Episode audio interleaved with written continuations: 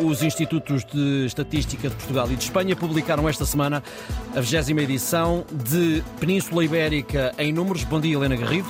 Olá, bom dia, Ricardo. Ora bem, que- Neste dia 29. Exatamente, não, não fazes anos, portanto não há, não, não há Não, essa não, preocupação. Olha, Não, não. Helena, por falar eh, em, em números, hum, que números e que dados é que vale a pena destacar desta, de- desta edição da Península Ibérica em números? Bom, Ricardo, um primeiro dado que vale a pena destacar está relacionado com o custo de vida.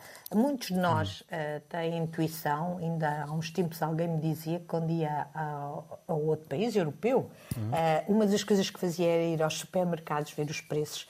E, e muitos de nós tínhamos a intuição de que tínhamos Muitos de nós. Eh, há aqui um compasso de espera da Helena Garrido.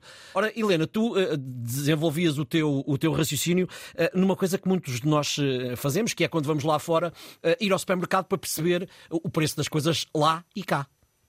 Exatamente, exatamente. E isto e, e- e os preços são mais elevados, apesar do rendimento disponível português ser inferior ao espanhol, assim como o rendimento por habitante e a produtividade. A produção por, eh, por pessoa empregada em Portugal corresponde a 66,7% da média europeia, enquanto a Espanha é de 91%. E nós trabalhamos mais horas, em média, do que os espanhóis, para, na prática, termos uma produtividade eh, mais baixa. Para um retrato que nos possa fazer pensar, Ricardo, juntemos ainda o grau de instrução. Perdão. Em Portugal, 31,7% dos empregados têm até ao ensino básico e em Espanha são 28,6%.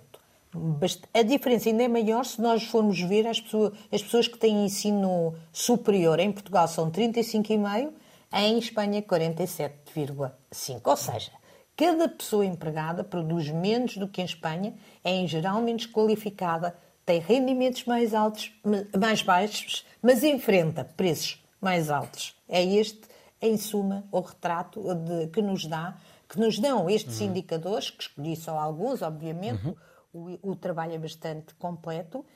Se- e, e- e como é que nós podemos sair disto? Eh, Nós só podemos sair deste, deste retrato se aumentarmos a produtividade, eh, se produzirmos mais por pessoa e, e se produzirmos mais por hora trabalhada. Temos, de facto, de atacar seriamente as razões que explicam esta baixa produtividade e uma delas é certamente o baixo nível de educação, mas há seguramente outras, como a falta de investimento das empresas e do Estado, ou mesmo a, a- a burocracia.